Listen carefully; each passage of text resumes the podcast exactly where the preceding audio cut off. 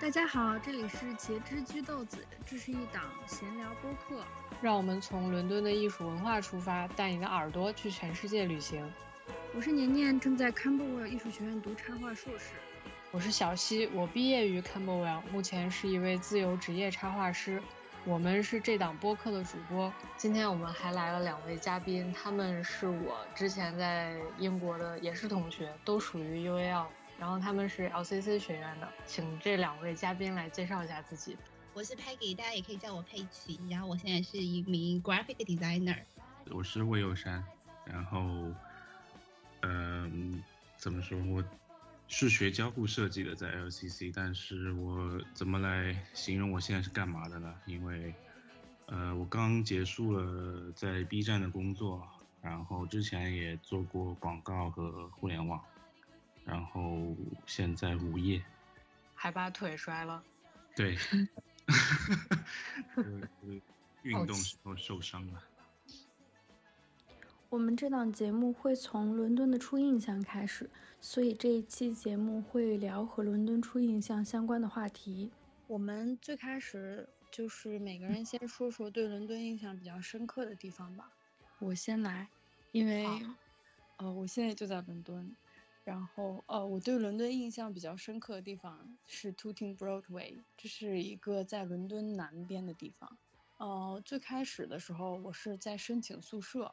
我申请，哦，这个这个后面还有一个关于诈骗案的一个故事。我先说，我申请了一个宿舍，是在 UAL 的宿舍。UAL 一共有六个学院，然后我申请到的这个宿舍，它是在 Wimbledon 附近。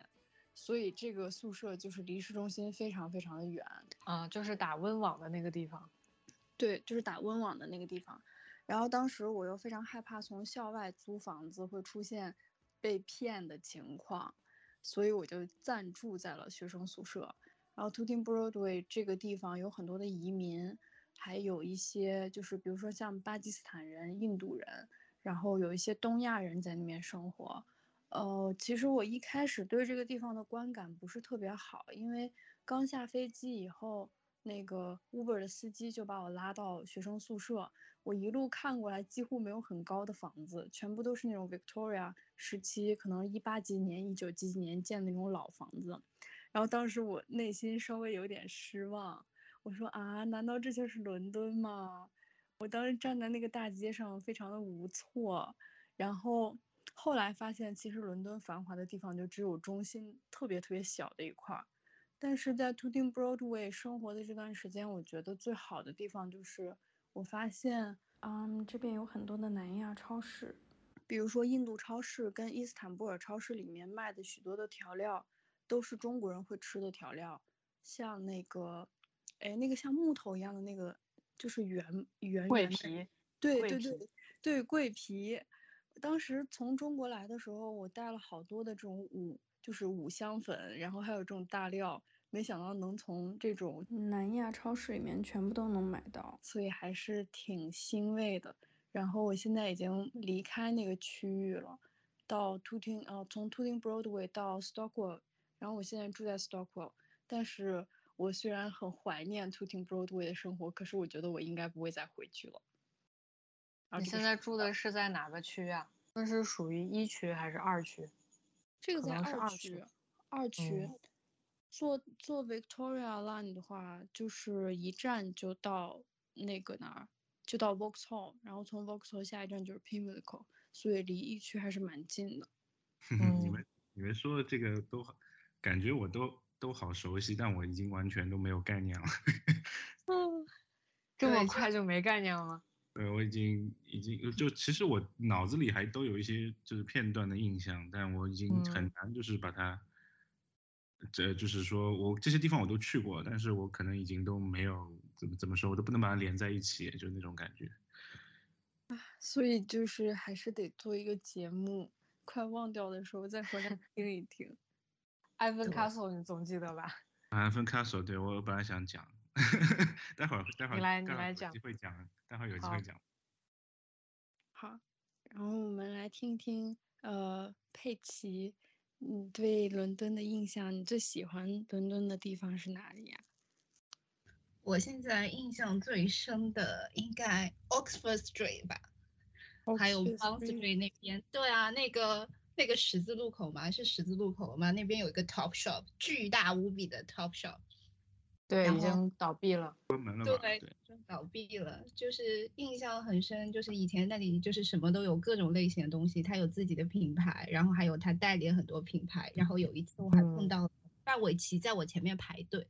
，Fashion person。对，结果结果就想说范玮琪怎么可能在我前面呢？然后呢，结果一搜范玮琪好像当时真的在伦敦开演唱会，然后他和他的。结果就这样华丽的错过了。范玮琪的演唱会都能开，对不起啊，范玮琪的粉丝们，但是我很惊讶，范玮琪的演唱会能开到伦敦来。对，还蛮。有他们很多中国人去那边开演唱会，他们不会搞很大的场子吧？应该，但是那边因为华人，所以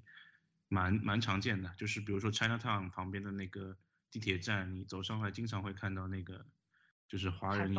对对。对对，我就还是陈奕迅的演唱会开的时候，我在我在那边哪个商场来着？Harrods 那边碰到了陈奕迅和他的老婆，还有他的女儿。你出入的场所都好高档啊！对呀，你出对呀，都是高消费的地方。没有没有，只是在马路边。当时我感觉我我两年都没去过几次那个地方，我都没去过 Har。呃，那个叫什么？那个商场，Harrods。对对，我都没有去过那边。它的橱窗很好看啊，就每年都要去看一看它的橱窗，window shopping 一下。天呐，我每次去都是去上厕所的。你上厕所还去这么高级地方？我都是麦当劳里面。因为麦当劳如果不点单的话就不太好上，然后我就是有那个就想，要不然密码，巴罗德上上吧。然后去哈罗德上的时候，我发现那个男厕所跟女厕所居然是分开的。分开不是很厕所跟女厕所不应该分开吗？不是，它是就是应该的呀。如果分开的话，我们平常在就是其他普通的地方看到，可能是会在一个空间里分开，但它不是这样的，就是它分开是一个在东边，一个在西边那样，完全的分开。对，是完全分开。国内很多商场也这也是这样子，可能就是比较大的商场会这样。嗯，有可能对它的管道有可能。嗯嗯，扯远。可以。我倒是觉得，像伦敦有很多咖啡店呀，什么快餐店，然后他们会只要你消费了，他才会告诉你厕所的密码是什么。嗯，你拿着那个小票上的，对，小票上面的 code，然后去上厕所，普通人是上不了的。我一开始觉得很不可思议，然后后来我又去有一次去那个塞尔维亚，然后他们那边的肯德基也是这样子，然后这两肯德基都是这样。对，然后这两年我在上海有一些那种小餐厅也开始是这样子，就你要点单，他会在你那个 receipt 上面有一个 code，你能够去上厕所。但我觉得他那个厕所的密码应该不会常换吧，所以我有时候只是记一次，但是我也不太清楚他会不会换。啊，所以是管是吗？就如果你记一次，是什么？是管用的吗？就是如果你这次记了用了这 code，下次去它还是这个？我我下次试一试吧，我觉得应该是这样，没有不会闲到天天换厕所密码吧。如果他和小票的那个什么程序之类连在一起，倒也是可以。每个人的密码都不一样，那也太怪了。嗯，没有，他们应该他们没有这种这么，他们好像对这这些东西不是依赖于手机这么多吧？我感觉他们这种方面的 technology 还是蛮，就没有那么像我们这么激进感觉。好，让我们来看看小溪对伦敦印象最深刻的地方是在河边，对吧？嗯，其实很多东西印象都挺深的，只不过就是河边是我住了很久的一个地方，就是我，呃，第一年的时候，就是研究生第一年，宿舍是在河边。这个魏欧山也知道，我俩是一个宿舍的。佩奇是不是也在这个宿舍？哦，嗯，对对对，我们我们都在 m a n a s h 就是在就是从。对，从曼达艾市出去以后，稍微走一点儿就是泰特，就在那个泰晤士河边。然后，嗯呃，第二年的时候，我自己找房子住，也找到了，就是也是河边，在塔桥旁边，就是那个嗯大城堡，蓝色的那个最好看的桥。然后平时的平时的活动比较少，就就是晚上会会喜欢出去，就是遛弯儿，滑一下滑板，然后在那儿走一走，就是觉得比较舒服，然后就是很生活化，就感觉嗯住了两年，这个就像自己家一样，就像回了西安在城墙根儿离家走一样。你这个体验还是非常好的。我现在搬了嗯家以后，我发现可能就是因为住的地方不一样，导致我对伦敦的看法也不太一样。对，这个会有影响。嗯，影响非常大。所以就是，如果第一次来伦敦住的同学，就是还是 找一个好一点儿的地方住吧，不要住在太偏远的地方，不然会觉得好哦像没有没有来过一样。对，就看自己预算。就是刚嗯才说，我们说一区、二区，它其实就是跟价格是划等号的。一区就最贵，一区就是市中心，治安很好的地方。晚上经常我在宿舍能看到，能听到那个直升机哒哒哒转的那个声音。嗯，然后再往二区、三区就比较远，但是房租包括超市里面就是一些食物的价格都会便宜一些。对，我现在的这个舍友，他是住在原来他住在 Victoria，然后他说他原来经常会看到路上有人在游行，可能就是因为在那个区域的话，可能就是也政治怎么说中？难道是政治中心吗？我不太明白。但是，那个地嗯方可能就是相对来说是一个主要他们游行的一个，就是一个会必经的一个路吧，就是一一般的路线会就是会经过那边，会让更多人看到。啊嗯，是，反正我感觉住在还是住在市市里面比较好一点，比较安 全。像 Brixton、Stockwell 这边，这边 Stockwell 这里有很多的葡萄牙人，然后有很多的黑人。再往南边走一点，有一个区是 Brixton，然后 Brixton 就会有更多的黑人。我之前打算换一个工作，想去一个酒吧，然后那个酒吧就在 Brixton。嗯，从酒吧出来以后，就看到有很多人在路上抽烟，然后感觉稍微有点危险，所以后来找工作还是想去 Vauxhall 或者是一区那边找一找。嗯，Brixton 是不是东边儿？上北下南是南边儿，比比南边 Stockwell 还要再南一点儿。哦，嗯，对，对来说会没有那么的安全，相对。对，是这样的。然后我们看一看，还有一位唯一的男嘉宾，有山。不是嘉宾，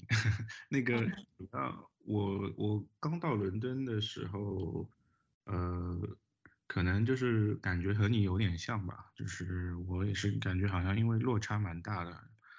那我总觉得好像那个时候感觉伦敦应该是嗯，会更加嗯更加怎么说？因为说是呃老牌资本主义的中心，然后我感觉会更加怎么说？高级日不落帝国。对对对对，就是会有一种落差感，因为我们住的城市，其实说白，了，我们在中国住住的城市都很新，然后都是新建的那些东西，然后我们可能看的城市的变化，会会有一种这种感觉，会有一种这个城市一直在变化的感觉。但我到了伦敦之后，就感觉这地方跟想象中的不一样，而且因为前刚下飞机，然后到住的那个地方，其实其实在 Hoxton 那边，然后那个就是地方 three 对吧？对对对对，然后那那地方其实后面我我了解了之后，我还还是挺喜欢那个地方的。但是嗯刚去我就觉得好像跟我想象当中的不太一样。但是怎么说呢？那是因为也不了解，因为后面其实慢慢开始呃了解啊什么的，就也会去理解为什么会是这样子，也会更多就是从自己身上去反思吧，因为。因为那时候就是会感觉好像有点失望，但是后来想想，就是可能其实自己也有原因。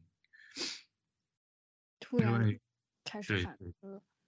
不是突然开始反思，就是也也是有一个经经经过吧。就是慢慢了解这儿了，我就知道为什么了。对，我不知道你们是什么状态的时候出国，因为我是我刚刚毕业，就是说我都没有拿到我的毕业证，那个时候其实。嗯。就是我从大学刚刚毕业，然后我在上海这边，可能我毕业典礼刚刚参加完，然后过了两天还三天我就到伦敦了，就等于说我当中没有一个就是 gap，备对我没有去，就是我都没有到社会上，比如说我去工作过，但当然我大学有实习了，但是这不是一回事嘛，所以我嗯。当时就等于还是一个很非常学生的状态，然后就到了伦敦，然后其实到伦敦之后，其实跟我在国内的生活、校园生活已经是虽然都是上学，但已经完全不一样了，所以那个时候是会有会一种心理上的落差感的。啊，我也有，我也有，你这个心态正好是我现在正在经历的感觉。是吧？嗯，对，因为我也是来来到这边以后，我上一个去交换的地方是台湾，台湾给我的感觉就是人都非常的温和，然后就大家好像都非常喜欢我的那种感觉。我那个时候还是学生嘛，所以就没有任何的经济上的负担。结果从带着那种希望的感觉来到伦敦以后，第一反应是啊，伦敦怎么跟我想象中不一样？看起来好像像一个小村子一样，山区就像 村子一样。然后第二个感觉就是因为要面临自己真正独立，又远离家人，然后有很多的语言上的问题，有有很多文化冲击的感觉。所以刚来伦敦的时候，真的心情特别不好，我就觉得啊，怎么 怎么跟我想象中的天差地别？因为亚洲人可能本身他东亚人嘛，可能本身社交不是特别牛逼牛逼的那种，就是我就觉得就是欧洲人社交都特别牛逼，所以我我我觉得就是我们在国内时候上大学，你比如说在房间里面，那个时候你到宿舍就已经天然有四个，比如说有三个人跟你住在一起，那你是就一定会跟他们产生交集。那无论怎么样，呃，你喜欢或者不喜欢，那他们就每天跟你在一起，那至少你就是会会有会有社交嘛。但是到那边之后，其实你把门关起来之后，就你一个人。其实我不是那种很主动交朋友的，所以其实就没有，就很少能交到真真的朋友，就是这样子。我觉得。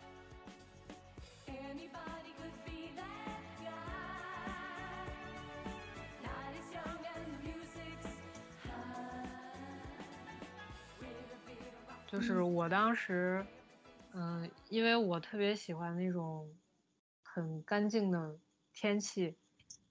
然后之前我一直在西安，就是西安就是总是之前雾霾很严重，反正就是连嗯夏天可能晴天都不是特别多。然后到了伦敦，我一下飞机，第一反应就是好干净，就是天特别蓝，很多云，就是只是自然环境我很喜欢。然后学校那个出租车来接机了之后，就是慢慢的从呃机场那附近开始往城里开，我就感觉路怎么越来越窄，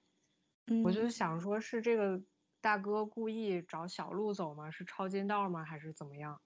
我就很就是很好奇，很特觉得很特别奇怪，就很像那个之前看电影《哈利波特》里面，呃，阿兹卡班，阿兹卡班那一集，就是他那个哈利不是去坐了一个双层的那个可以变形的巴士吗？对，嗯然后坐那个巴士的时候，也是那个司机给他开的路都特别窄、特别小。我当时看电影，我就觉得是不是故意想渲染那个气氛？当时是有点恐怖的那个感觉，就是哈利突然上一辆车，不知道该去哪儿。然后后来我发现，其实伦敦就这样，就是 基本上路都是很窄很小的，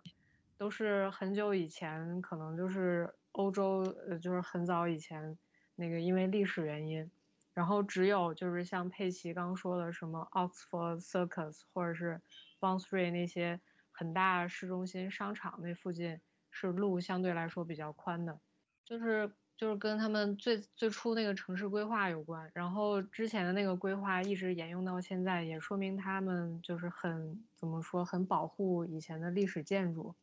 包括道路都很少有变化，就是那种很大的改动。呃，也还有就是骑自行车的人特别多，然后当时我记得前一两个礼拜就走在路上，发现怎么大家骑自行车的都穿那个荧光色的小背心儿，嗯就是在在国内就是感觉只有环卫工人会那样穿，或者是交警。然后我当时就想说，是大家都是环卫工吗？感觉也不像，因为嗯很多人就是年轻人啊，然后是学生的样子。后来嗯就是老师也跟我们说过，就是这边是伦敦的那个，就是算交通的一个规则吧，就是你只要你是骑行，必须穿这种荧光色，可以有反光的这种布料。他们骑的也太快了，主要。这就是确保你的安全，因为可能也因为他们路特别窄，然后所以经常有人说，在伦敦、在英国考驾照是很难的，尤其是开公交车的那种双层的大巴是非常难的。而且他们也没有自行车道，所以他们都是对，在路上随意的很少地方有自行车道。嗯，对就是因为连机动车道都很窄，都看着就像自行车道一样。经常看到就是后面一辆公交车，然后前面一辆自行车拼命的在骑，我靠！对，对这这个让我有点担心，因为我最近打算骑自行车，然后我发现其实这边没有自行车道，然后路又特别窄的事儿，让我有嗯点担心。对，而且你的左右那个是跟国内是反的，所以你一定要注意安全。就是嗯过马路左右两边儿都要看一看。嗯，我得提前关注一下。可是我发现，好像我在这边待了这么一段时间以后，嗯，看到那种真的，呃，我待了有九个月，我看到那种真的穿反光背心的人好像很少。现在变少了吗？对，哦那那是什么头盔吗？呃连头盔都很少，大家就是在骑，除非是骑那种山地车，骑得非常快的人，他们会有全套一点的装嗯，备。我觉得可能跟地就是地区有关系吧。我觉得嗯一般他们骑，他们一般就是在我觉得就在马路上跟公交车赛跑的那些人，基本上都是戴着头盔和穿着那个防就是反光的那种冲锋衣啊或者什么的。但是比如说有些地方就是可能比较缓和一点，他们就是不是那种主路，他们可能就骑个共享单车啊这种。嗯，嗯，就路程也可能比较短。对对对对对对。就或者住宅区什么的？对，嗯，我我来说一下，就是我我在就是怎么说，我在那边生活时间不算长嘛，可能就两年不到的时间，但是我觉得我的整个整整个的认识啊和我整个人的状态可能是有一些变化的。嗯。就是其实我刚到，比如说我刚住在 Hoxton 那边的时候，其实是刚到的一个时候。那其实那个那个区域其实非常有意思，我觉得我事后现在后来回想起来，因为我后面也回回去过好几次，我觉得那个地方其实我还是真的蛮喜欢的。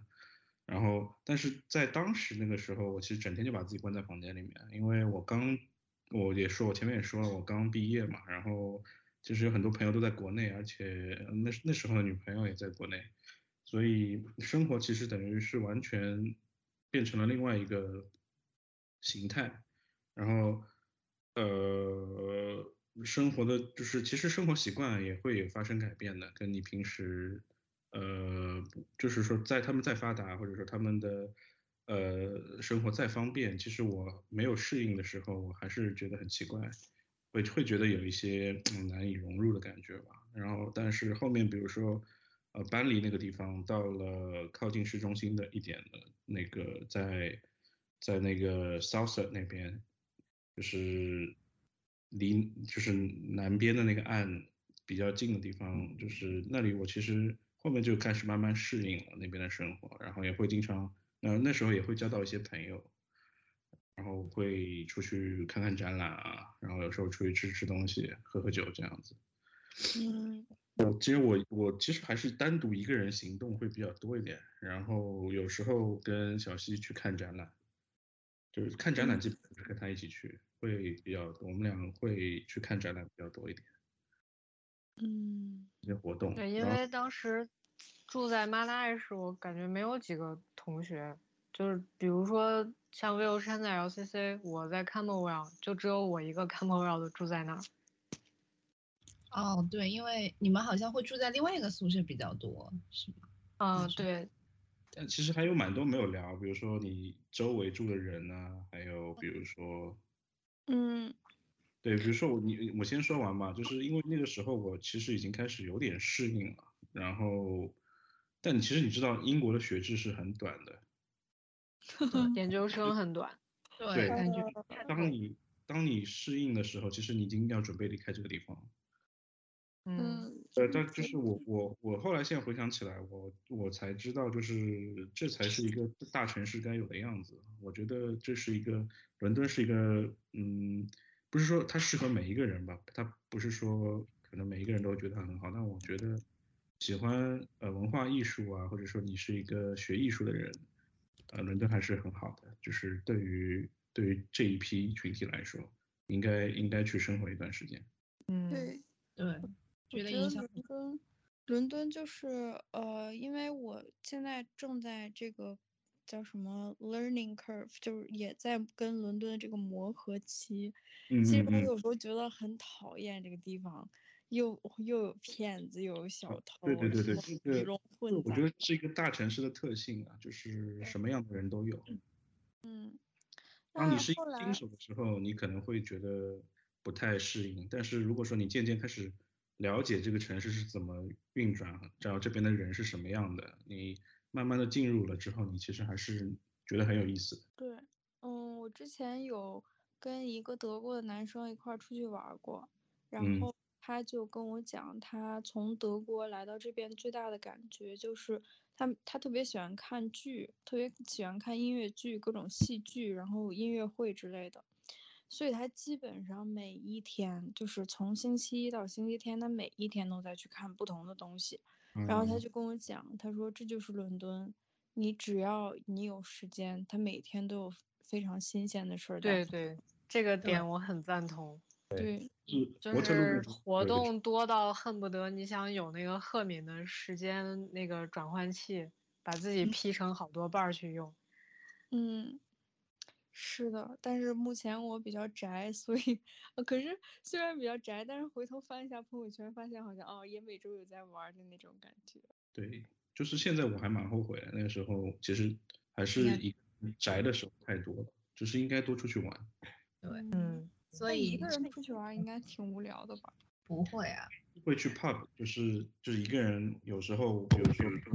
七点七点，就是那边天都黑了嘛。然后有时候比如说你冬天冬天的时候，它就很很早就黑了，然后它然后夏天四点多吧。对，嗯然后冬天对三四点，好早。七点就是夏夏天的时候，其实七点还是很就太阳高照那个时候。夏天我感觉九点钟天还是亮的，就跟咱们这儿新疆有点像，因为它纬度比较高。有时候十点它那个天还是那种蓝紫色的，就它还没有黑透。嗯，然后那时候就是因为一四年嘛，那个时候在在那边是正好世界杯，啊，然后我其实我我住的那个地方，其实就我一个男生，不是说就我一个男生，就是朋友就我一个，就是因为小西是女孩嘛，嗯，然后就是对，我是女孩儿。是可能不是对足球什么特别感兴趣，但其实我对足球也不是特别感兴趣。然后，但是我还是就是蛮想体验一下他们在那个 pub 里面看酒的，啊，不是看酒看球的那个看球的那个氛围的。所以就是那个时候就是可能有球的时候，我就会去就是附近一个 pub 里面喝酒这样子看球。嗯，我觉得他们还是蛮有意思的，因为我也去阿森纳的主场看过两次球，然后我觉得他们还是对足球这件事情非常的有热情。很狂热。就是国内其实篮球场挺多的嘛，你出去比如说公共的那种很小的篮球场，但是英国几乎没有，很少我感觉。就是嗯魏魏有山刚提到的 Hoxton 那边有一个，然后之除此之外，我感觉我没有见过 那个那个篮球场其实篮球架下面有两个球门，你知道吗？啊。其实它也是足球场，其实就是它，它其实主要是给他们踢足球用的。嗯，所以嗯就是这个民族本身，它就跟可能跟咱们这儿乒乓球案子很多是一个道理吧。我我在这边就是我觉得这边足球文化真的挺可怕的，因为有时候去坐地铁的时候，你会发现，呃，有有几站是会比较靠近球场的那个站，嗯，对对，然后球赛一完以后，他们就会在那个地铁里面大声的喝，就是大声地喊，然后喝酒，然后在车厢里面跳，然后摇车厢，然后有些人他们还会 穿成那个就是蓝精灵的样子在，在地铁站里面边唱歌边游行。啊，我觉得英国这边地铁文化，哦，不是，是那个足球文化还是挺流行的。就像每个男孩，他们从小都会有一支自己喜欢的球队。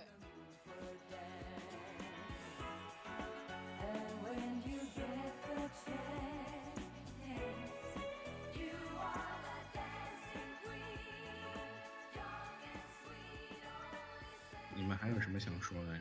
有哎，就是你们有没有在伦敦碰到让你觉得特别有意思的人，或者让你觉得特别讨厌的人？太多了，对，很多有意思的人很多。我现在能想到，因为是我后来最后的一段时间，我是住到了 Liverpool Street 那边，然后那个那边后来我我离那个哎那个后面那个市场是哪里来着？我的天呐，是 Liverpool Street Market 吗？是的，吧就是对，就就在我后面，就是步行五分钟。然后我周末的时候很喜欢在那边逛，然后在那边的时候，我现在能想到是一个应该是学 fashion 的学生，就是那边其实很多，他们就会在路上会抓拍啊，或做一些 research 啊，做一些呃 survey 什么的，然后就是会。直接拦着你，然后去问一些东西啊，或者拍一些东西啊，或者问一些 inspiration 什么的，然后大家就可以聊天。我觉得这个东西是只有在那边好像才会才会有，然后会留一个联系 email 的联系方式，然后他把拍的东西啊，或者是呃当时他做的东西会给你一个 feedback，会告诉你如果我做的这个问卷是一个什么样的结果，然后我拍的照片，包括有时候我们之前跟同学一起，他可能他给我给我们每个人拍了个 look，然后会发给我们，然后还有自己的。呃，他当时应该是一个微博那样的，不是微博，但是一个什么什么 blog，类似于这样子。对，我觉得在那条街上，你可以碰到各种各样的这样子的人和学生，这种艺术艺从从事艺术相关的一些有意思的。我我之前还有个朋友，他去 R A 看培根的展的时候，嗯、被别人被一个导演抓住，然后 让他去参演他的一个小短片，去拍了大概有一天不到的时间，然后给了哇他一百磅。对，我觉得在在就是这，我就觉得这是伦敦特别好的地方，就是这种嗯大大城市很多，就是会有这种人，你都可以接触到。就比如说像我记得，呃，我们只是一个 processional 的一个一个展览，就只是因为因为一个一个学前的一个，比如说对于你语言，然后对于你生活上的一些指导的一些，就是那个课程三个月这样子，然后，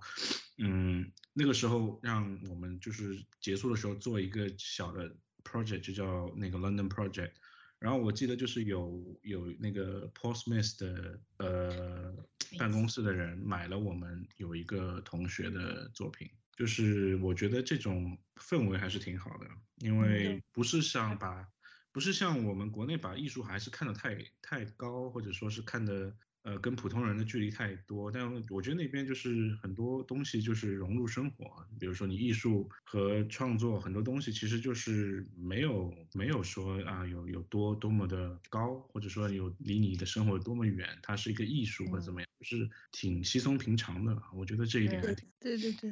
这个是，国内我觉嗯。得可能大部分人觉得还是太远了，嗯，就是好像一提这个，好像觉得自己没接触过，就瞬间没有了自信一样，就是我觉得跟整个也不群体敢去评论。对，跟整嗯个群体接受艺术的教育也有关系嘛。我觉得对这种氛围，嗯，对，嗯，我可以说说我在伦敦碰到的比较，就是让我觉得哎呀妈呀的那种人。我之前不是说我住在 Tooting Broadway 嘛，然后嗯我当时是抢学生宿舍，然后没嗯有抢到非常好的，没有抢到离学校特别近的，所以分配到了 Wimbledon。嗯，为什么我不反抗去自己跟同学合租或出去找房子呢？是因为我已经找过了，找了被坑了，所以我住在了 Wimbledon。然后当时是这样的，就是大家啊，就千万要避开学旅家。学旅家他不会问你收钱，但是他每介绍成一单生意的时候，他是从房东那块儿会收回扣的。呃，我当时去住的一家就是交押金的一家叫 Academic House，然后这家当时非常不凑巧，在我去交押金的那个时候，他们这个学生公寓的这个公司被卖给了另外一个公司，所以呢，我当时这个押金交过去是交给了嗯 reception，就是交给他楼下那个，我这个钱就相当于是交给了前台，然后。后来我才，后来我人到了英国以后，再去了一趟 Academic House，然后这个前台就告诉我说，啊，我们公司当时被卖了，然后这里面有一大堆的债务问题，嗯，然后我你给我发消息发邮件是因为，嗯，我这个公司的系统也有问题，所以我查看不了邮件。我说好吧，那我想问一下，嗯，我这个钱什么时候你能给我？这是我去年九月份问他的，然后他说十月份绝对可以给你。过了十月份，他还是没有给我。然后等下一次我再去这个地方的时候，新的 reception 就新的前台告诉我说，前一个前台他在两公司交接的这个过程中贪污了一百多万镑，然后他拿着一百多万镑跑了。所以，然后这这两个公司现在都在找这个前台，这也就是为什么我对伦敦第一印象特别不好，是因为我还人还没来伦敦的时候我就已经被骗了，再加上我来伦敦以后又被偷了手机，然后当时觉得啊，怎么这么野蛮 这个地方？我我觉得这个好像在国外还蛮常见的。是的。是这就是样的，我也经常接到诈骗电话，然后当然了，在国内也很多诈骗电话，但是我觉得我的信用卡也被盗盗刷过。然后其实很多事情吧，我觉得就是我觉得他们是不是那边还是挺传统的一种诈骗形式啊？就是我觉得 好像跟国内的这种现在形态已经有一点不一样了。我觉得他们的很多东西，我觉得还就像这种不方便的事情，我觉得还蛮多的。你比如说像我。呃，第二次搬家，我搬到了呃 Swiss Cottage 那边，就是就是一个韩国人很多的社区。然后那时候我要找一个警察局去那个 update 我的那个地址信息嘛，因为其实我不知道呃你们是不是都这样，但是因为我我我觉得应该要去 update 一下，然登后记手法。对对对对，然后我就去去那个警察局，然后我记得我去的是 Holborn 那边一个警察局，我也不知道为什么我去那边，可能我当那当天我要去市中心做点什么事，我记得我在那个警察局坐了两个小时，那个人就告诉我那个登记的本子他找不到，然后我就坐在他对面，我就坐在他对面看着他，我就等了他两个钟头，然后他就从上面拿下一个本子，然后说，哎，先生现在可以登记了，我就不不懂什么意思，就是这个事情，我觉得还是。给我印象蛮深刻的。这边就是我有我有时候觉得他们这边人，因为都是手写，他们还都是手写的哦，就是不是 像我们这边你去街道办事，对它都是都是打印的，对，这电脑都是啊完全一体化那种流程下来就很方便。我记得当时我们拍那个就是警察局登记不是要贴个照片儿吗？就是贴照片是在旁边的什么杂货店让那个印吧的老板他随便给你拍一下，哦用用他的小小的打印机打出来，然后再拿到警察局，警察局用油笔在你的那个单子上写你住在哪儿，你叫什么，然后那个也是用胶水儿把那个照片贴上去，就对就很 old school。对，现在警察局好多了呀，我现在去他都是打印的，然后收钱还可以用 POS 机收，是不是？嗯十年了，终于有点警察局为什么会收钱呢？就是你你要缴费，它要有一个啊，流程的钱。工本费、材料费，好像是有的，我不知道多少，是不不是有的？有有有有有有二十多块钱，我只记得办签证20有收费。呃，我哦记得我第一次去做一个，反正刚到那边要去做很多手续嘛。我记得我去那个警嗯察局是收了费的，但是变嗯换地址应该不用嘛。但是他让我等两个小时，我觉得还是很难以接受。托尼是不是当年还是太拽了？然后那种那种那种表情，或者是我去警察局怎么可能拽？太酷酷了，然后就 我记得他当时就是我们不是续签那个签证嘛，发正式的签证的时候还发了一个那个就是小小卡片，粉色的那个是叫 PR 卡吗嗯，是 BRP 吧？应该不是？BRP，P 啊，嗯，我不知道那个是叫什么卡，我忘了。然后当时那个卡上面的时间就是有写你最终要必须要离开这个地方的时间，就是你签证到期，威尔山的时间就特别的早，甚至比他毕业还要早，就是 签证给他办错了。等一下，我们现在这块儿，等会儿我们事后能不能把这段儿剪到那个文化差异，就是跟中国不太一样的地方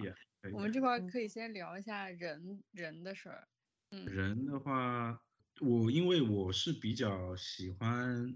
怎么讲，我就喜欢到处乱跑嘛，因为我我不是那种很喜欢去那个就是那种就是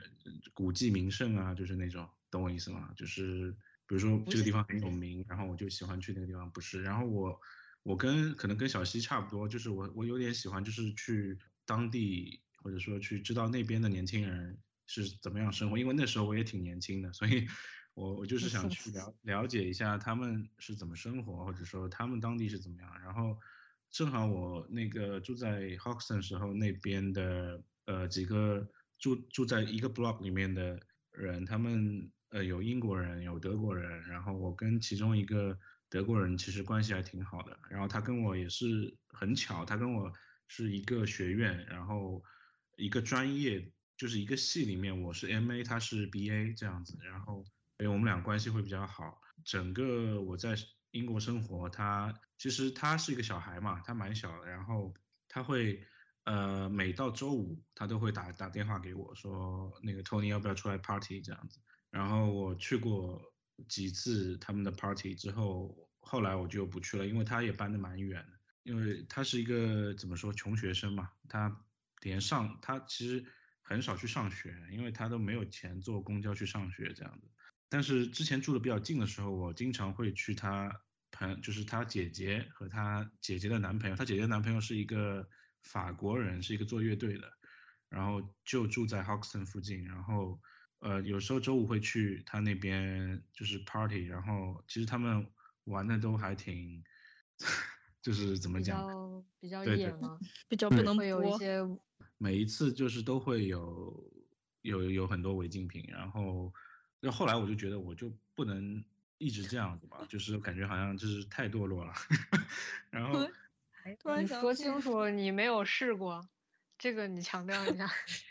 哦，只是觉得看看太多了也很堕落。对对对，看着就？我就觉得他们还是挺，因为我有一次震惊到了，就是他有一天就是带我去一个朋友的地方，那天是喝了很多酒，然后辗转去了三四个地方，然后最后到一个朋友的地方，一到那边，我我记得我那一次我我学学生卡都掉了，就是我不是我学生卡，就是我宿舍的那个房卡都掉了。嗯，你是断片了吗？还是啥？没有断片，但是那一天就很很混乱。然后到他那个朋友家里，他朋友直接拿出一包洗衣粉，就就在那边啊这样子，那个等一下哦，那我们可以用那个矿物矿物质和草本植物来 代替。可以可以可以可以，我觉得这边我碰见过一个，就我宿舍里面住了一个那个新加坡男孩儿，然后这个嗯男孩儿属于是因为新加坡他们的官方语言是英语嘛，嗯嗯、所以他其实算是有两种文化并行的那种感觉。嗯对对然后对，可是他来了伦敦以后，他觉得来伦敦，其实我觉得他是能感觉到文化差异的，所以他就说，嗯，我觉得来了伦敦呢，伦敦这边青少年的生活态度就是，不管是滑雪也好，还是各种各样的生活，我们都要体验一遍，所以他就开始体验了。但是我觉得像他们的有一些朋友，他们做的太过度了啊，我有时候觉得他们平时白天的时候也有一点神志不清的感觉。对，我想再说一个我在这边碰碰到的比较有意思的人。之前我之前我去坐地铁的时候，这个事儿我好像给小西讲过。我去坐地铁的时候，我这个项目我现在做这个 major project 跟地铁有关，然后在坐地嗯铁的时候碰到了一个全身都就是挂满了那种司机，就伦敦巴士徽章的那个一个大叔，然后这个大叔他路上在睡觉，然后我就在偷拍他。我偷拍完他以后就开始跟他聊天，他说他是在伦敦巴士公司上班，然后现在已经退休了，嗯，非常喜欢伦敦的交通，然后我们就他就一路带我从，呃，我当时是要去 South Kensington，然后他是去 Pimlico，正好我们都要一起换线，呃，当时是我跟我的朋友，他担心我们俩会找不到去往我们要去地方的出口，就一路把我们送到了 South Kensington，然后在路上就一直在给我们讲伦敦地铁是怎么样发展的，然后说你们之前有坐过那个从 Victoria 换 District Line 跟跟 Circle Line 那一站，你如果你们有在那换过站的话，你们会看到那块的地铁它头上有一个坑，然后他就跟我说，这个坑呢是用来给老的那种地铁蒸汽式地铁喷喷雾用的，喷那个水蒸气用的。然后跟我们又在讲地铁里面，如果下去碰到地铁里面通电的电轨的话，你是会被电死的。然后又讲了 Pimlico 上面有一条地上河，然后后来我就去，后来我花了有两个星期的时间出去旅游，回来了以后我就跟跟他发了一封邮件，我说，嗯，想跟你出来玩一下，他就带我出去玩，把我带到伦敦交通博物馆。然后就给我讲了每个每个博物馆里面每每一种车的历史啊，然后讲了每一种在车上面的时候，售票员都要站在哪儿，然后喊话那个声音，他都给我模仿了，就特别特别有意思。小西多说点啊。说，哎，小西，我我想问嗯你，你在你在伦敦有碰到托尼亚的盖找你去剪头发当模特剪头发吗？有啊有啊有，啊对，我想你短发应该也会有，就嗯。是，对，就就是有有一次，现在开始讲嘛，有一次嗯。在那个，我正在逛街，我在那个 Urban Outfitters，然后嗯。逛着我就发现身边总有一个女孩儿跟着我，就长得还挺漂亮的，她也是短头发，就是白人，然后嗯。她就突然跟我说能不能帮你剪头发，她说她是可能就是学生吧，Tony Guy 的学生，她说他要考试，请我给他做模特，他可以免费帮我剪一下头发，然后我就答应他，然后留了手机号和 Facebook 好像，然后他就给我发那个时间和地点，然后我发现他是挪威人，其实年纪很小，我们那个时候，我想想，当时我应该是二十三岁，他好像才十八还是十九，但是看着很成熟，就是欧洲人本身比我们亚洲亚裔就长得成熟一些嘛。然后剪完了之后，呃，他跟我聊天儿，就问我是在哪上学呀、干嘛？我说我在上研究生，然后他就非常的吃惊，说你多大了？我说我二十三，他说完全看不出来，他说我以为我是高中生。他是自己也喜欢画画，嗯，他给我看了他画的什么玛莲梦露啊，就那种素呃素描应该算。嗯。然后他就是十九岁一个小孩儿，已经满满胳膊都是那个纹身，就是两两条花臂，然后他留着粉色的头发，就看着看着感觉是已经很成熟的什么发型师之类的。然后他应该就是挪威刚高中毕业，然后出来学了一个就是类似这种职业学校，然后他们圣诞节，对对，圣诞节马上就要回家，然后通过我之后的，就是我观察他，看他的 Facebook，我感觉他们其实就是挪威人，可能对学历这些要求不不就跟我们是不一样的，他们觉得就可能生活是有保障的，所以他们是不需要学历去给他们的生活兜底的。对对。他们本身可能就保障就就有，然后我感觉他平时发的照片什么的，就跟家里面跟长辈什么关系都很好，然后嗯他们就算那样比较打扮的比较稍微夸张一点，跟普通人来说的话，就完全也是可以接受那的。你也不不了解人家家庭到底什么情况。对，是是也不了解，但是就是看着感觉是对对对挺好的，对就很包容的那种。如果我一直有一个问题关于纹身的，就是如果真的纹成了花臂，那以后不喜欢了怎么办？可以洗激光洗掉，但是很麻烦。就是如果你想一次性全部洗掉，那你一定会留疤。然后如果你想慢慢的不伤害你的皮肤，没有痕迹的把它慢慢淡化的话，需要很长时间。你没有纹身因为我有一个朋友正在洗他的纹身，已经三年了，只只淡化了百分之六十吧。我之前在那个 o s t r e 那边儿，就是北边的那个宿舍周围我转悠的时候，好像是当时和和 Ruby 刚看完展，准备回家，然后我走在路上几乎没有人，有一个大爷就突然拎着一个塑料袋儿，然后朝我走过来，问我你有纹身吗？我记得就很很凶很凶的问我你有纹身吗？everybody gets that。然后当时我没有，然后我就说我没有，他说没有好，没有好，然后他就走了，就很害怕。如果我说我有，他不是要从塑料袋里掏出来什么东西对付我？嗯，他要把你纹身收走，可能是 装纹身。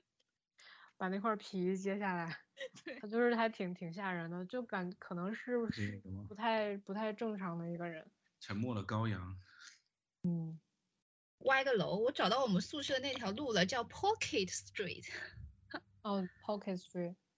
是什么？我记得咱们宿舍就是 m a n a s 旁边就有一家 Nando's，哦，那个叫 Pocket Street，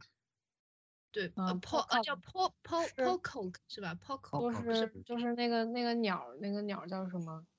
那个地嗯方原来雀附近附近不是那个 Black Fair，哦，你们住在这儿啊，好幸福啊！对，呃那一片儿还挺好的。我，这个肉的我从来不知道它叫这个呀。这不是在沃特路吗？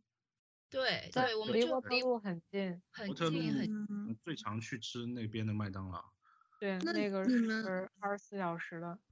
然后啊，这个 Sadak Station，我记得当时美国同学纠正我说，我当时不知道，我说我我住在 Southwark，对，应该连着念。因为 它中文翻译叫什么？肖瑟克。Southside，salsa 就嗯是啊旁边我记得不远就是那个南岸艺术中心。对对对对对对，South 对，Band 嗯，然后那边几个几个桥洞里面的餐厅也不错，对。啊啊，你是说那个往下走是吗？往往下走，往下下走，我记得有一个也是那种日日本料理。啊，那个我想去日本料理店打工，打完工还可以吃日本料理。哎，那个嗯小西有打工的经历，对，我当嗯时在机场我记得在嗯机场我也干过，然后寿司店我也干过，我就感觉寿司店上班那一阵子，就那个暑假，我好像靠寿司店拿回来的食物养活了身边很多人。嗯小西好厉害，嗯，我其实是去练练口语的感觉，就之前嗯我经常说着说着我就失语了，就是大脑一片空白，不知道该该说什么。然后嗯但是打工的时候就会强迫自己去说话，然后慢慢就好了。我打算，呃，我之我之前工作，我现在这个工作不是在那个，呃不是叫什么，呃，Nature History Museum 里边有一个餐厅，然后我在里边端盘子，然后我发现里边儿人大家都是，就其实不不怎么需要你交流的，顶多也就是学了学怎么烤三明治这种话，所以我后来想换一个工作，找了一个新的方向，去牛排店工作，因为你找一个可以需要你点餐的，对对对，或者需要你算账的。他他们去牛排店的话，他你开桌，你就要跟客人说话，你要跟他们闲聊，所以嗯我想去那儿，而且那个人比较少，他的小费也很高。现在这个没有小费，不想去那儿打工了，太累了。哎，你年年你在那个伦敦，你有没有转过 Primark？有啊就是很便宜的那个一个服装牌子。，Primark 真的嗯好便宜，我都不知道为什么这么便宜的价格会出现在伦敦。因为他们的就东西都是再生材料。嗯，就是什么亚克力这种。嗯，说我装店记得亚克力，好吗？嗯，这其实就是化纤、尼龙之类的，它它嗯会写有一些是亚克力，就 acrylic。当时我记得是刚知道这个牌子，就是它很便宜，然后就想去看一看，长长见识。然后我跟一个我们同学就跟若琪一起去，当时好像是圣诞节左右，然后进去以后我们俩正在转，然后就随便拿了，可能拎起来一个衣服看一看，然后发现身边有两个白人男的，就大概可能有四十来岁的左右，就是那嗯种，就是穿的很很正经，穿那种大衣，大衣里面套西装，然后还带着衬衫领带那种，然后但是这两个人就很不正常，就围着我们一直问我们，你们为什么要在这儿买衣服？你们很喜欢这儿的设计吗？然后就是他也没有表示的，就是很凶或者有恶意，他是就那种嬉皮笑脸的跟你说。然后我们俩刚开始以为就是就是有人来找你搭讪聊天儿，还会跟他说，就是觉就我们就说没有来过呀，就想来看一看。就是感觉他们俩是两个有钱人，然后来这个很很便宜的这个店里面来体验生活，对，来看这儿的人人情什么的。然后 就最特别过分的是他他们后来就一直跟着我和若琪，然后突啊然就说你们能不能就是在这儿试一下这个衣服，我们看看。就是虽然是冬天，你试衣服可能也不会脱什么的，就就是肉是看不到的，但是就这个行为也很奇怪，嗯，对，就会就是，然后其中一个胖子是一直在跟我们主动说这些，另外一个他朋友就感觉是在旁边看笑话一样，然后我们两个就突然意识到是怎么回事儿，然后就把他拒绝了，然后我们俩就赶赶紧跑，特别怕是神经病。我只记得这一个，就是让我印象很不好的，其他的大部分我感觉在伦敦遇到的人都还挺好的。嗯，我我刚来的时候碰见过这种事儿，有还是我们宿舍的人，是一个德国来的男生。然后当时我去上学的时候，我跟他在一个车站，我我从宿舍见过他嘛，所以就主动跟他打招呼。然后他问我说，呃，哦，我们在聊天的时候，他突然问我说，我喜你喜欢苹果吗？我说什么苹果？然后他说就是苹果啊，青苹果啊，然后就开始搜图片，搜出来给我看，说你喜欢吃苹果吗？然后我当时就一头雾水。然后后来我们聊聊天的时候，哎，就就用中文说不出来，反正当时说话的时候就感觉他故意在玩，就是他也没有说要鄙视你、歧视你，但是他就是在故意玩弄玩弄我的那个语言不好。啊，嗯，但其实你雅思，我记得你之前就出国前就考到六点五，是符合他那个研究生标准的。就嗯不知道，就我觉得考雅思跟来这边实际说话还是不一样一样的，会感觉不到说我现在是不是在被在被戏弄，是有时候也需要反应一下才反应过来，嗯这个人可能在玩儿我这种感觉，所以我刚开始来这儿而是生活当中的语言在雅思里是没有的。就而且雅思里面也不会突然有人故意来玩儿你，我我倒没有遇到过，嗯，很少。我只遇到过这一次，然后大部分就是跟我说话的还都是挺友好的，就很多人就陌生人会突然说我喜欢你的眼镜，嗯，我觉得你的纹身很好，我觉得你的滑板儿特别好看。就我记得当时在那个就在泰晤士河边儿泰特那附近，我跟魏有山晚上去滑滑板，然后有一个阿姨可能是刚下班，白人，就穿的西装、高跟鞋，拿着公文包那种。因为那附近好像也是有一个地铁站还是什么换乘的地方，然后她就走过来就就突然问我你会海豚跳吗？就那个一个滑板的一个嗯小动作，然后他就开始用我的板儿开始滑，他就说我年轻的时候会那个什么海豚跳，你会不会？然后他就跟他的朋友一起很开心的滑了两下，他就走了。哎呀，我觉得这个我不知道，我觉得刚来的时候会碰见碰见不好的事儿，随着后来对这个社会越来越熟悉以后，碰到那种感觉有问题的人就会自动避开，所以好人就呃会，就就像我刚才讲的，你在熟悉这个地方之前，你是不懂它是怎么运作的。你你肯定你肯定被看上去，你一眼看上去就是新来的。过一段时间，就是其实你也是你也适应了这边，你也懂懂很多东西。那其实别人看你也不会觉得你是新来的。对嗯，这种感觉还蛮妙的。我觉得大部分人还是挺友善的。嗯，我也这样觉得。嗯，我就包括种哎族歧视什么的，我没有很深的体会。嗯，种族歧视，我刚不是说说到 Elephant Castle 要跟你们讲一个事儿吗？前两天的时候，我去 Elephant Castle 跟我朋友一起去看 LCC 一个一个工作坊。从那个 Elephant Castle 地铁站进去的时候，它不是要往上换乘，你要去那个 Northern Line 的话，你要上一层嘛。我们在上楼的过程中，在走过道的时候碰到前面有一个男人，他迎嗯面朝我们走过来，一个白人男人。然后嗯。我们这个往地铁里面走的这个方向，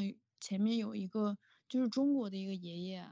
他在嗯。看手机，然后那个男的就突然一下把他给狠狠撞倒，然后撞倒以后，我们当时就惊了，然后我嗯。就跟那个男的对视，我当时表情非常的惊讶，然后他就狠狠的瞪着我，跟现在那个亚洲仇恨亚有关系。可能跟就是新冠什么的有关吧。对，过来以后，他把那个老人就故意撞倒，故意撞倒，我们就去问那个老人有事儿没有，他说没事儿，然后说可能是不小心的吧，但是我们走在后面的人都看到那个男的故意撞他。哦，后来我们去楼上去举报了这个事儿，可是工作人员说你必须得有那个老人亲自到场，他们才可以继续处理这个事儿，不了了之了。嗯就是那天我就是非常生气。而且 Elephant Castle 那边改造过了，所以我我不知道现在具体是什么一个构造。Elephant Castle 现在还可以，现在原来这原来那边是一个 shopping mall，然后那个 mall 其实是很老的一个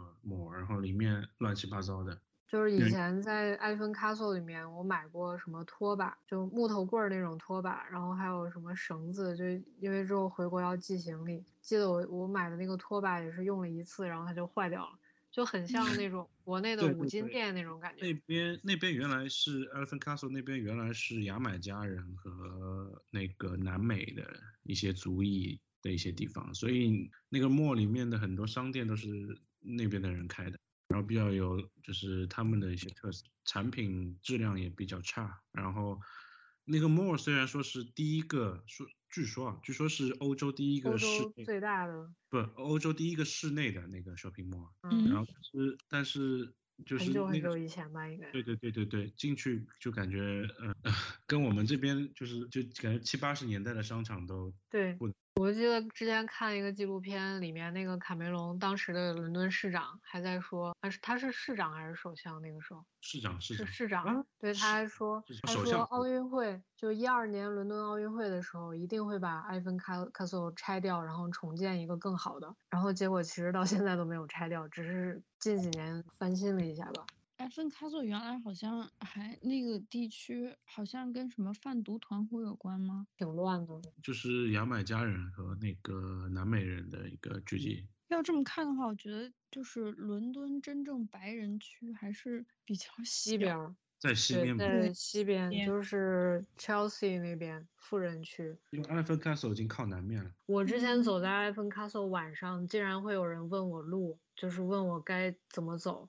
我觉得这个啊还挺吃惊的，就我明摆着是一个外国人的脸，然后会有人问我路，问问路的还是白人，啊这倒也没什么吧，他可能觉得你是在这边活动，他可能比较看起来已经很 local 了嘛。也有可能吧。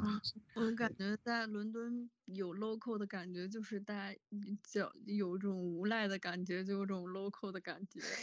因为我我我在 Elephant Castle 被人传教，传教是要拉我入教会这种。他会锲而不舍的给你发邮件，嗯，他怎么拿？问你对一一直在路上些什么社会对看法。他们问我你相信什么？我说我对对，差不多。我说他是他你觉得科学是是怎么来的？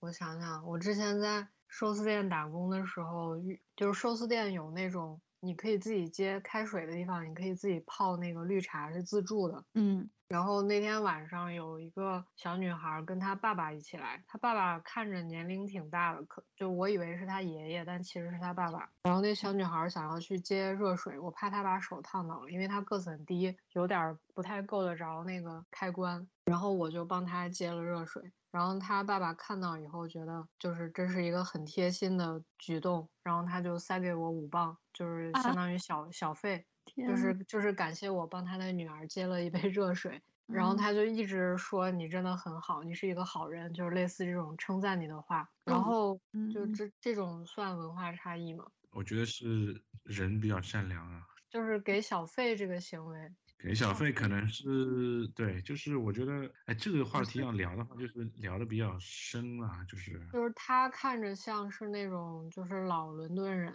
就是穿着穿的很考究的那种。然后当时我拿到这个小费，我就问了一下经理，我说这个小费应该是给店里还是算我自己的？小费是算个人的吧？对他嗯，呃，然后所以我自己我就拿着了。但是其实英国给小费不是很常见，现在就可能因为都放在算在那个服务费里对，对，就是可能可能以前老一辈的人还是习惯于给小费。如果没有 service charge，然后就会给小费，包括在 Chinatown 里我们也会给。就我一般都不会主动给的，因为基本上都嗯算在对算在里面。还有就是，我感觉英国人是还真的是还挺有礼貌的，就不管他是不是真心的，但他都会说出来，会表达出来。那我我我现在有一个就是看法，就是说，不管他是不是真心的，但至少他表现出来的是对对，至少表现出来也是好的。这个嗯就可以了。管之前我在那个机场打工的时候，因为机场为什么需要我去打工，是因为他们想要在春节的那个时候，可能嗯中国的游客比较多，他们希望在机场免税店卖化妆品那一区域有一个人可以帮他们推，就是大概讲解一下这个产品的功效啊，或者什么有什么活动之类的，可以跟中国游客说得清。因为大部分来旅游的年纪大的一些都不太英语不太好嘛，就是我服务中国人，所以他就是来招了一些年轻的中国女孩儿去，就相当于当导购吧。就是当时去打工，只去了其实两三次，就是总共加起来可能有一周的时间，但其实就是每周只去一次，去一次大概呃六个小时，因为呃留学生打工时间不能超过一周二十个小时，好像。对嗯然后他也是根据那个航班的时间表来看需不需要找人，然后就只去了那么几次，但是就是带我去熟悉环境的人，好像我印象中是个应该是印度裔，就是他皮肤是稍微比较深的，但是他英语就已经完全没有口音了。每次下班他会他都会跟我说，非常的感谢你能来，就是我们很 appreciate 你能帮我们去就是推销什么，你的帮助是非常有用的，你是特别有用的，非常非常感谢你。他每次都会说一大堆这种话。我觉得这个其实对别人来讲都蛮基基本的，我觉得，嗯，你回看对比一下，其实就还就是又很失落，就是我觉得，我觉得这个倒不是文化差异，我觉得就是就是落后和 觉得就是就是这些都其实很基本啊，我觉得。就是你碰到对方说 sorry，然后别人给你一点帮助，你说 thank you，其实是很很非常非常非常的对基本的东西。比如说机场打工这个事情，如果在国内，可能会觉得你能来是你运气好或者怎么样，可能把你当实习生来用。嗯我觉得就是整就是因个氛围为而且机场工作这个，他当时工资是给的非常高的，就比普通的那个打工的工资会高一些，而且还有提成。然后他他们还这样对待你，我就当时觉得挺好的。你好，你好幸运呀！你来，怪不得你爱伦敦呢。我当我来伦敦这么长时间，我一直让我坚持的信念就是，我一直搞不明白张小希这么喜欢伦敦的原因是什么。不是不是，就是我觉得你要是离开了，你也会喜欢的。嗯，嗯，我会喜欢，但是目前来说，我觉得还是挺，就是生活还是挺不容易的。因为怎么讲，我有朋友留在伦敦工作，但我觉得他们其实不太讲，因为可能在伦敦，如果真的，嗯，作为学生，跟你真的在那边工作生活又是另外一个状态，在那边工作可能的确是很辛苦，因为你作为一个外来人嘛，然后可以理解，但是我觉得作为学生来讲还是幸福的吧，很开心的。嗯。我觉可能我还有一个想法，就是因为我在这边上学，原来你们的学制可能是两年嘛，然后我、嗯我现在学制变成一年了，所以就变成又一年的时间要适应所有的来这儿的不适应的感觉，然后语言要变好。嗯，这个我想起来一个，是不是算文化差异？就是之前班上的那种，比如说什么保加利亚的人学生，他们留在英国，他其实也算欧洲，就是其他国家嘛，他想留在英国。我记得就是毕业之后，他就当自自由职业插画师，还做一些餐厅打工的工作。还有一个男生，他本来就是英国人，他在商场里面上班，可能就是商场里面工作人员。但是他也一一直在画画，一直在就是投稿，或者是有一些什么 freelancer 的工作。嗯就这个可能也是观念上，那两个学生就是同学，他们其实都是毕业以后就是一直在坚持自己想做的东西，但是同时又打一些别的工来维持生活。嗯就是因为那个英国男孩，他其实家里面条件挺好的，然后他这样做，他父母也是支持的，就不会像说，比如说国内的家长可能都觉得你研究生毕业，你好歹找一个正式的工作，这个应该是生活方式真的很不一样吧，就文化上面。对于嗯这个自由职业的接受度。嗯，但对我觉得可能做艺术或者学艺术，它本身是一个比较漫长的过程吧。嗯，本身你说艺术家他是一个职业嘛，那肯定现在有职业艺术家，或者说是做职业的设计师啊，这肯定是是一种。但是你做艺术本身，我觉得不能说他